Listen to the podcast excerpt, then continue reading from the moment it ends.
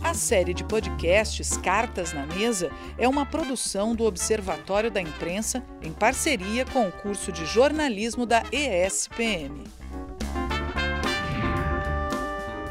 Numa época em que se discute temas como representatividade, lugar de fala, apropriação cultural e outros assuntos ligados à construção de uma sociedade mais igualitária, é preciso pensar se o jornalismo brasileiro busca, nas suas pautas e mesmo nos espaços de trabalho, refletir a diversidade social e de gênero. Então, Wade, nós vamos discutir esse assunto aqui nesse episódio da série de podcasts Cartas na Mesa, Jornalismo em Foco, parceria entre o Observatório da Imprensa e o curso de jornalismo da ESPM São Paulo. Eu sou o Pedro Varone, editor do Observatório da Imprensa. E eu sou Eide Vargas, jornalista e professora da ESPM São Paulo. Como nos outros episódios, nós recebemos uma dupla de jornalistas que vão debater um tema. Hoje é Desafios e oportunidades para maior diversidade no jornalismo brasileiro. Os convidados são os jornalistas Paulo Talarico e Nina Engel. Paulo Talarico é editor-chefe e cofundador da Agência Mural de Jornalismo das Periferias. Ele tem pós-graduação em jornalismo esportivo e está cursando História na Universidade de São Paulo. Paulo, obrigado por ter aceitado o nosso convite aqui para debater no Cartas na Mesa. Olá, é um prazer participar do Cartas na Mesa. Espero que essa discussão seja importante aí para este grande programa. É, Nina Vengril é também jornalista e cofundadora da Enóis e da Escola de Jornalismo, a primeira no Brasil com cursos gratuitos voltados para o público jovem. Tem pós-graduação em marketing digital e MBA em gestão de projetos, ambos pela ESPM. Trabalhou em revistas na área de comportamento nas editoras Abril, Globo e MOL. É fellow do International Center of Journalists, onde pesquisa metodologias para o desenvolvimento do jornalismo local. Agradecemos por Nina aceitar o convite para participar da nossa série de podcasts. Obrigado, Nina. Obrigada, Pedro, pelo convite. É um prazer estar aqui. Essa dupla de profissionais que desenvolveu projetos empreendedores, colocando a periferia no centro, vai debater no episódio de hoje o tema Desafios e oportunidades para maior diversidade no jornalismo brasileiro. A palavra agora é de Nina e Paulo. Boa noite, Paulo. Boa noite, Nina. Tudo bem? Tudo bom com você? Tudo certo. Prazer grande estar participando desse programa com você e para falar de diversidade, falar de jornalismo das periferias, um tema tão importante. Com certeza. Eu já queria começar perguntando para você, que a gente é um pouco contemporâneo aí, né? As nossas histórias começam há quase 10 anos, é, trabalhando a partir das periferias. E queria que você me contasse um pouquinho, assim, como é que você vê é, essa história de diversidade, tendo nascido, né, o mural tendo nascido dentro da Folha e acompanhado esse processo de emancipação aí, né, de formação de vocês, como é que você enxerga é, a mídia olhando para esse tema 10 anos atrás e, e hoje? Como é que isso está na cabeça de vocês? É, eu sinto que muita coisa mudou. Quando a gente começou, é, e, é, e, é interessante isso que a gente é contemporâneo, a gente deve ter, ter essa mesma impressão. A gente começou num cenário onde havia muito pouca informação sobre a diversidade de regiões de São Paulo e sobre histórias muito boas que estavam acontecendo nas periferias e não eram contadas e que precisavam de novos canais trazendo essas informações. E aí é bacana porque quando a gente pensa em diversidade, a gente trabalha com a coisa que é a diversidade de território a diversidade de bairros que precisam ser noticiados, precisam ter uma cobertura boa, precisam ter informação de qualidade. E o mural surgiu muito com isso, com correspondentes que são moradores dessas regiões, comunicadores, e que trazem essa perspectiva, trazem essa informação com o jornalismo. E acho que muita coisa avançou, muitos veículos surgiram, muitas novas iniciativas têm acontecido em vários bairros de São Paulo e nas cidades da Grande São Paulo.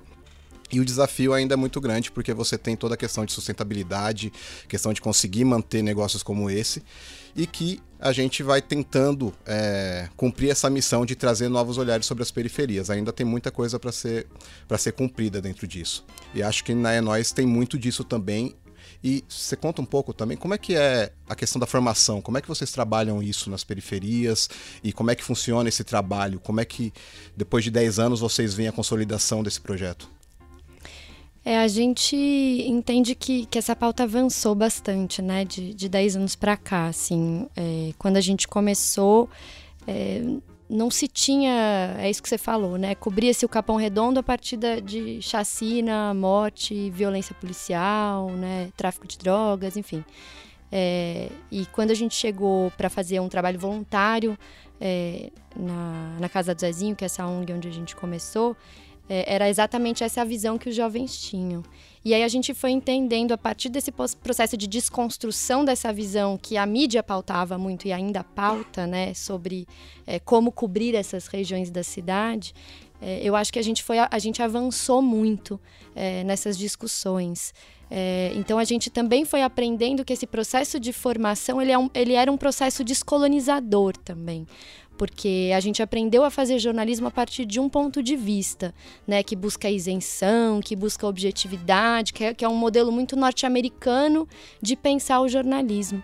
E aí a gente foi entendendo é, como era importante a gente descolonizar esse olhar sobre o jornalismo para poder fazer um outro tipo de jornalismo que falava de fato de um outro lugar é, a partir de um outro ponto de vista, de uma outra experiência, né, para a gente poder criar outras narrativas que não reproduzissem um olhar que já estava sendo pautado aí historicamente é, por grupos né, maiores, hegemônicos que controlavam e controlam ainda muito é, da produção da mídia.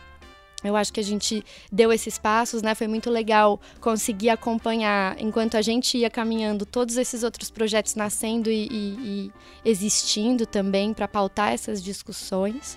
É, eu vejo hoje que as redações estão é, muito é, sedentas por esse tipo de, de, de olhar, né? Então, eu sinto uma abertura da gente conseguir fazer parcerias e, e levar os jovens para esses espaços, né?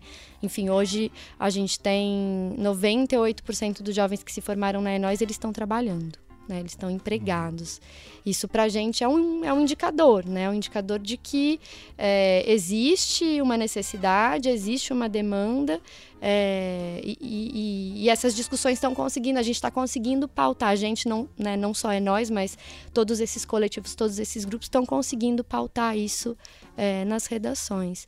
Então a, a, gente fica muito contente, né? Mas ainda assim eu fico me perguntando, e eu acho que é uma pergunta que vocês devem se fazer bastante, assim, né? É, como é que é cobrir a cidade né? Uma cidade como São Paulo, onde você tem contextos tão diferentes e gritantes, às vezes no mesmo bairro ali, em bairros vizinhos, né? É, como é, como é complexo é esse olhar para São Paulo e como é que a gente faz para representar isso de uma forma genuína. E aí uma outra pergunta que eu queria já colocar nessa para você, para jogar a bola para você, que é é, como que a gente chega na, nesses moradores também. Porque ao mesmo tempo em que a gente está falando de conversar a partir de um outro, um outro ponto de vista, a gente também está falando sobre distribuição, né? Esses grandes veículos não conversam com determinadas populações que estão no entorno da onde a gente atua. Como é, eu, eu, vejo esse como um dos grandes desafios hoje, por exemplo, na Enós, que é como é que eu falo com a minha vizinha que assiste da Atena. E eu quero que ela pare de assistir da Atena e comece a consumir outro tipo de, de jornalismo. De, outro tipo de jornalismo não, né? Jornalismo. Esse é, esse é um grande desafio e que a gente também se pergunta muito como chegar na minha mãe que está morando na periferia e que só acessa a informação pela TV. É muito complicado e aí Algumas coisas que a gente tem feito buscando isso é, é, por exemplo, as parcerias que a gente vem construindo. Então, por exemplo, a gente tem um espaço na Band, na TV. E ter um espaço na TV que é justamente aonde está chegando mais nos bairros é muito importante. Mas é um desafio diário isso, porque a gente realmente tem na internet tem a, a, a questão da liberdade, a questão da, da facilidade com que você distribui isso, mas ao mesmo tempo ele não chega facilmente para essas regiões, ele não chega facilmente para as periferias. E às vezes você está se comunicando com outro público, que é importante também porque tem a questão do o quebrar os estereótipos sobre as periferias. Muita gente que consome um jornal impresso, que consome uma informação é, mais cara, pelo menos essa informação mais tradicional, precisa ser informado ali que tem gente da periferia fazendo coisas muito interessantes, com muitas potencialidades, que foge dessa questão é, de ser a questão da criminalidade, a questão dos outros problemas que a gente tem. Tem muita coisa que precisa ser mostrada e é importante estar nesses espaços da mídia tradicional e entrando ali mostrando essas coisas. Ao mesmo tempo, é o desafio conseguir que a nossa identidade se fortaleça e buscar falar com os moradores para conseguir que eles entendam também a importância da comunicação para eles. E aí a gente tenta, às vezes, na exposição de matérias, a gente durante muito tempo levava matéria impressa para mostrar para os moradores nos bairros, a gente chama de Expo Mural. Algumas ações como Mural nas escolas, que era ir nas escolas conversar com os estudantes. Então, ações de engajamento de audiência, tentando conversar com vários públicos. E, mas é um desafio, ainda não é o suficiente. É uma coisa que a gente ainda está correndo muito para conseguir ampliar, para conseguir ampliar essa cobertura. Sobre a primeira parte da pergunta, que é muito boa, é, a gente realmente tem uma complexidade com relação a São Paulo e com relação às cidades das grandes São Paulo.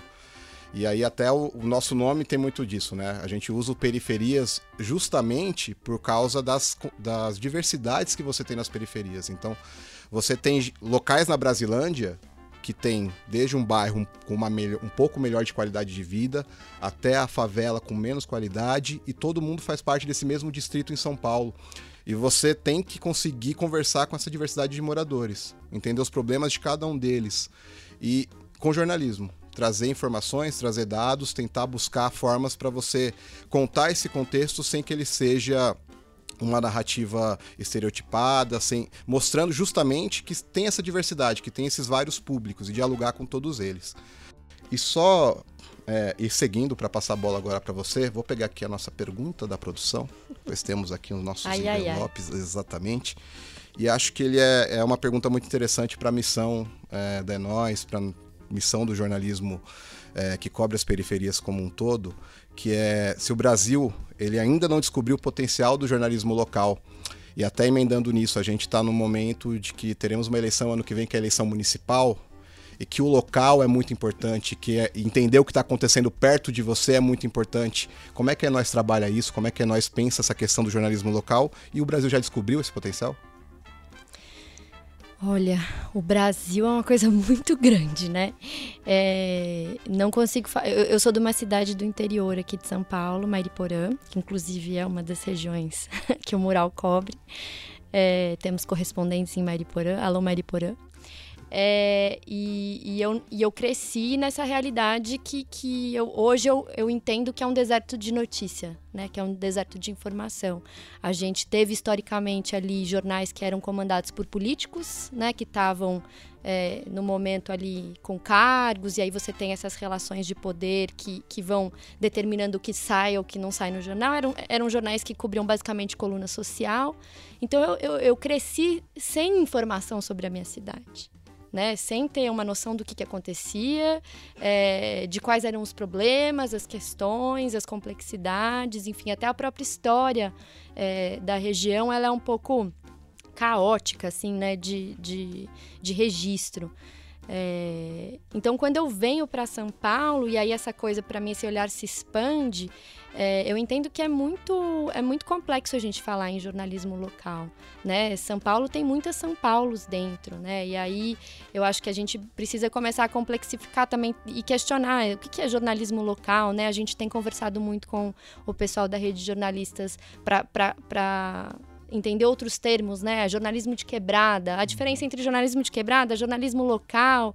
É, e eu acho que a gente está nesse momento agora vivendo um pouco essa discussão, que me é muito interessante, porque é, eu acho que é exatamente a gente começar a fazer esses recortes para a gente ir no micro, né? Da gente falar, não é local, talvez seja hiperlocal. Né?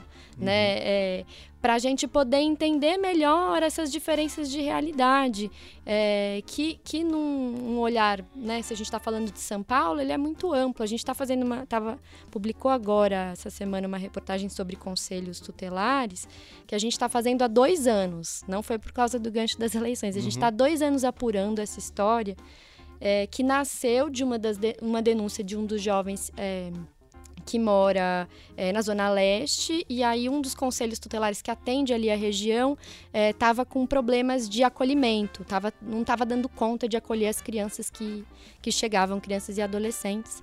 E aí a gente, a partir dessa, dessa investigação, a gente começou a olhar para um contexto mais amplo. Então, como é que está a situação, a saúde geral dos conselhos tutelares? E aí a gente foi descobrir que os caras não têm dados que a gente tem é, 52 conselhos na cidade e apenas quatro tinham registros no sistema de atendimento.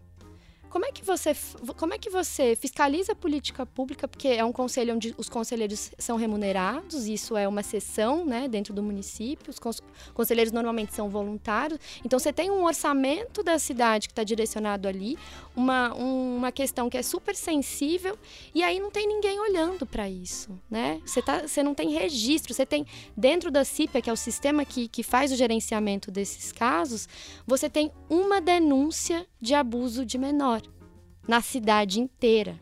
Uma denúncia. Ou seja, né, quem está olhando para isso? E aí, nesse sentido, se faz extremamente importante é, essa atuação de você ter alguém no seu bairro que é jornalista e que você conhece por nome, é, com quem você possa contar. Né? Não é o William Bonner, é o Paulo, que eu sei quem é, eu sei onde ele mora e eu tenho o zap dele aqui porque é com ele que eu vou contar para fazer fiscalização do poder público, para entender como é que as empresas, né, como é que o poder privado está se organizando é, e se estruturando aqui dentro, o que, que essa comunidade necessita, enfim. Eu acho que é um trabalho que a gente tem feito pouco, as, as grandes redações que tinham uma, um olhar né, mais amplo perderam, né, por, questões econômicas, essa, essa força de correspondência, então elas estão super enxutas com vários problemas de cobertura. E a gente está aí numa cidade que se diz super coberta, né? Se você olha pelo, pelo Atlas da Notícia, você tem, em teoria, um veículo para cada 17 mil habitantes em São Paulo. Sim. Né? Só que não é real, porque daí você vai olhar, são veículos segmentados que cobrem, né? Não estão cobrindo a cidade, estão cobrindo outros temas. Então a gente está numa cidade gigante, né, da América do Sul, que em si é um deserto né, que em si é um deserto de notícias. Então, é muito importante a gente é, conseguir ter esse olhar recortado e, e, ter essa proximidade, essa relação mesmo, fazer do jornalista um pouco mais cidadão, sabe? Sim. Nesse lugar, assim, de tete a tete. E que só fala da mesma coisa que essa parte do centro expandido e que é a parte que a gente... E também a questão de que a gente sabe muito mais de Brasília, do que tá... Né, do, de tudo que acontece em Brasília, seja as coisas muito importantes que estão sendo discutidas em Brasília, mas também as coisas que não são nada importantes que estão sendo discutidas em Brasília. A gente sabe muito mais do que o nosso vereador que está no nosso bairro e que deveria estar tá trazendo algum tipo de discussão relacionada à cidade para ajudar a cidade como um todo, mas não acontece. A gente sabe muito pouco disso. É, ninguém sabe que Paraisópolis está com racionamento de água Sim. ainda. Quem que está falando sobre isso? Né? Não é dois anos atrás, quando teve crise hídrica. Sim né? A gente está. Paraisópolis está em racionamento, vive em racionamento. As pessoas estão com problemas de saúde por causa da, da qualidade da água que chega lá e ninguém está falando sobre isso. E a resposta da Sabesp é a mesma de há dois anos, de que não é a pressão da água que não está subindo, que é diferente. É, é, complicado, tem muita, tem muita coisa para ser dita. É, só também pegando, você comentou que é de Mariporã, é, é, que aí tem a coisa de grande São Paulo, né? Aí essa. Eu sou de Osasco. Essa rixa. É, essa rixa eu sou de Osasco, mas é, é incrível como quando a gente vai nessas cidades que são vizinhas, o cenário você troca a cidade, mas eles são muito parecidos com relação ao que você tem de imprensa local. E aí não é questão dos profissionais da imprensa local, mas é a questão de como os veículos dessas regiões, eles são dependentes absolutamente do, das prefeituras. Eles não têm são muito raros os veículos que existem nas cidades e que são livres. Então, se a gente tem o deserto de notícias, que já é o, o problema de cidade que não tem nenhum jornal, né? Os distritos de São Paulo que não tem nenhum jornal. Os que você tem, aqueles que informam, o que é que eles estão trazendo realmente de informação local, o que é que eles estão realmente contribuindo para a democracia dessas cidades, dessas regiões de São Paulo. É, é, é, sempre é muito preocupante, porque não existe essa liberdade, existe muitas vezes o interesse econômico de um candidato ou de outro durante a eleição, e depois que passa a eleição, isso passa, isso acaba. E aí os moradores não sabem, acabam elegendo gente que não pode ser eleita, acaba tendo é, prefeito que sai no meio do mandato, cidade que troca 13 vezes de prefeito, e uma série de coisas que acontecem não é exclusivamente por isso, mas muito é porque não tem jornalistas mostrando o que está acontecendo nessas cidades é, com trabalho jornalístico para valer, sem ser e, e, cidades que o principal veículo é o Diário Oficial, que conseguem fazer do Diário Oficial um jornal mais forte do que qualquer veículo, do que qualquer outro meio de comunicação. É, e quantas, quantas coisas poderiam ser evitadas, né? Eu, eu fui dar uma olhada quando aconteceu a, a quando rompeu a barragem de Brumadinho, fui pesquisar quem cobre Brumadinho. E aí entrei na internet, comecei a olhar tal, achei dois jornais ali da cidade que, que são, né, um faz oposição a outro, um tá é, pró-governo, outro é contra o governo, é, mas nenhum dos dois estava é, tava cobrindo essa questão específica que, poxa, é, é fonte de trabalho de, da maioria da, das pessoas que moram em Brumadinho e essa questão não era coberta. Então, que diferença faz um jornalismo de qualidade com olhar para o local? Poxa, no caso de Brumadinho, talvez teria feito, talvez teria evitado um desastre, né? Talvez teria feito a diferença para esses moradores que estariam mais alertas sobre o que está acontecendo e e é, e é, o caso aqui de São Paulo, onde você tem bairros onde tem represas e cidades também que tem, que a gente. É, uma caixa, é outra caixa preta que a gente aborda, a gente fala. É que é triste, né? Teve que acontecer tudo isso em Brumadinho para alguém começar a olhar se tem fiscalização ou não. Mas, mas é a missão que a gente vai perdendo no jornalismo. Como é que a gente consegue cobrir todas essas lacunas, todas essas questões e aí a questão, os jornais antigamente tinham muito mais, tinham equipes muito maiores, então você tinha às vezes tinha uma certa cobertura sobre outras regiões de São Paulo, mas que isso foi se perdendo com o tempo. E, e cada vez mais essas iniciativas é, que, a gente tem, que a gente tem trabalhado, a rede de jornalistas, como você comentou, ela é fundamental para a gente conseguir começar a quebrar um pouco mais isso só que é uma missão que não tem fim. É uma coisa que, se você parar para pensar, quando é que todas as regiões de São Paulo vão ser bem cobertas de uma forma boa, de uma forma que a gente fala a missão está cumprida, todas as pessoas estão bem informadas e está chegando em todos os seus Zés e Donas Marias de todos os bairros. É muito complicado, mesmo com a internet, mesmo com as oportunidades que a gente tem, mesmo com todas as formas de negócio que a gente que, que os jornalistas das periferias vão tentando, é, é, muito complicado. É isso que você falou da internet também, né? Eu acho que a gente também tem uma ilusão de que todas é. as pessoas estão conectadas, estão. quando na verdade não estão, né? A gente se pauta por um referencial errado. É, se a gente for olhar, a gente fez uma reportagem sobre isso também, olhando para a conectividade é, nas periferias e favelas de São Paulo e Rio uhum. de Janeiro é, que a gente fez em parceria com o Nexo faz, faz dois anos, levanta, fazendo esse levantamento de dados, porque era uma das coisas que, que os jovens é, falavam muito. Poxa, é, eu pergunto para a galera, assim, para os meus vizinhos, tá, o que, que é internet? Bom, internet é Facebook. E por que, que as pessoas respondem isso? Porque elas têm acesso gratuito uhum. ao Facebook e ao WhatsApp. Porém, elas não têm acesso gratuito à internet. Pela internet, elas têm que pagar. Então, também existe um controle aí do que, que você recebe, por quais são os canais que você está recebendo informação, enfim. A gente viveu nas últimas eleições é, o resultado é, dessas decisões, porque essas são decisões? Né? É, acesso à internet está garantido lá na Constituição, é um direito do cidadão. Né? E aí o governo joga esse direito na mão das operadoras e diz assim: agora você tem que prover. E aí, como que ela provê? Com 4G. Né? Ela não vai instalar um cabo. Como é que ele vai entrar na favela? É super mais caro, né? Você prover a infraestrutura da internet dentro de regiões periféricas ou de favelas. Então tá aqui, governo, eu estou provendo a internet, eu te dou um 4G aqui com acesso ao Facebook e ao WhatsApp, porque né, essas empresas têm interesse que essas pessoas acessem esses lugares. E aí você acaba concentrando, né? A gente, em vez de pluralizar é, informação, a gente acaba concentrando. Eu vou pegar minha carta da, da sorte aqui para fazer uma pergunta para você, Paulo. Olha, isso é boa. Há muros entre a grande mídia e as populações da periferia? Acho que a gente fala um pouquinho sobre isso. Sim, sim.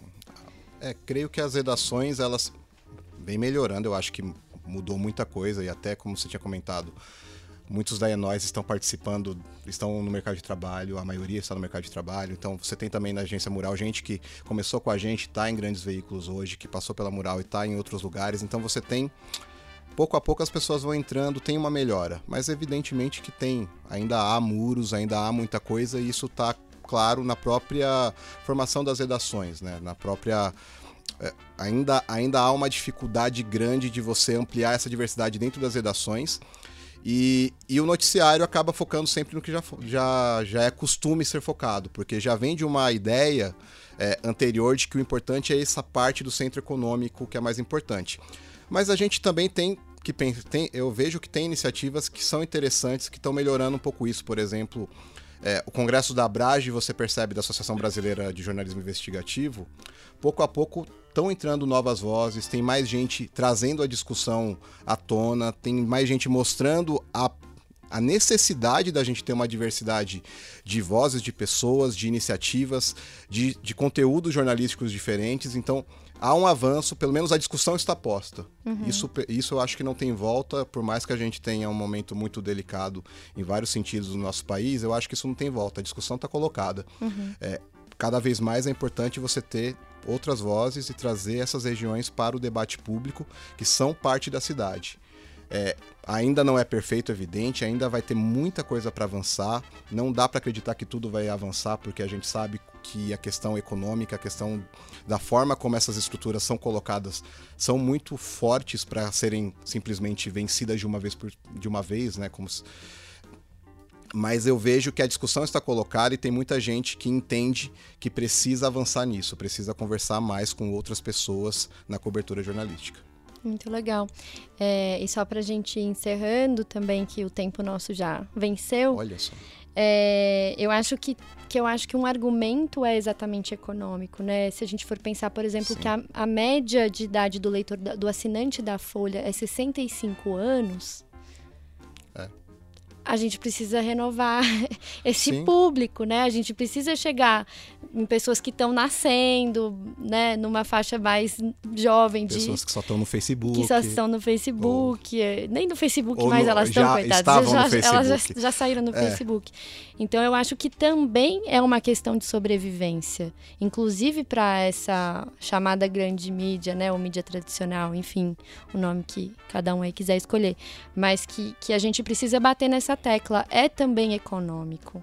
Essas pessoas, cada vez mais a gente está entendendo, e eu tenho olhado muito para isso, como que as pessoas estão se abrindo é, para o jornalismo por causa do, do, nosso contexto político, né? Então, se você pega, por exemplo, o Intercept, que uhum. em três meses aumentou de 50 mil para 300 mil o valor de assinatura mensal recorrente de pessoas financiando depois que eles começaram com, vaza, com a denúncia da Vaza Jato, é, isso me mostra que as pessoas estão começando a entender o valor do jornalismo, né? Elas estão se aproximando e resgatando um pouquinho de ah, para que, que isso serve mesmo. Uhum. É, então a gente precisa estar tá mais próximo desses interesses por, por uma questão de sustentabilidade. São, eu acredito de fato que são essas pessoas que vão pagar a conta. Né? Se a gente estiver ali Sim. atuando é, a serviço delas. Então, eu acho que é um pouco esse exercício que a gente tem que fazer enquanto jornalistas como um todos. É, é, grande mídia, média mídia, Sim. mídia independente, enfim. É, coletivamente, a gente precisa questionar sobre se a gente está cumprindo nossa função social de fato. Obrigado, Nina e Paulo, pelo debate que tanto acrescentou ao tema da diversidade no jornalismo. Nós ficamos por aqui. A série de podcasts Cartas na Mesa é uma produção do Observatório da Imprensa em parceria com o curso de jornalismo da ESPM. No episódio de hoje, recebemos os jornalistas Nina Wengrel e Paulo Talarico.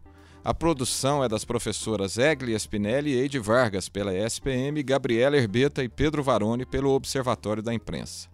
A trilha sonora é de Gustavo Rocha. A edição de áudio ficou a cargo de Marcelo Bonora. A série de podcasts Cartas na Mesa é uma produção do Observatório da Imprensa em parceria com o curso de jornalismo da ESPM.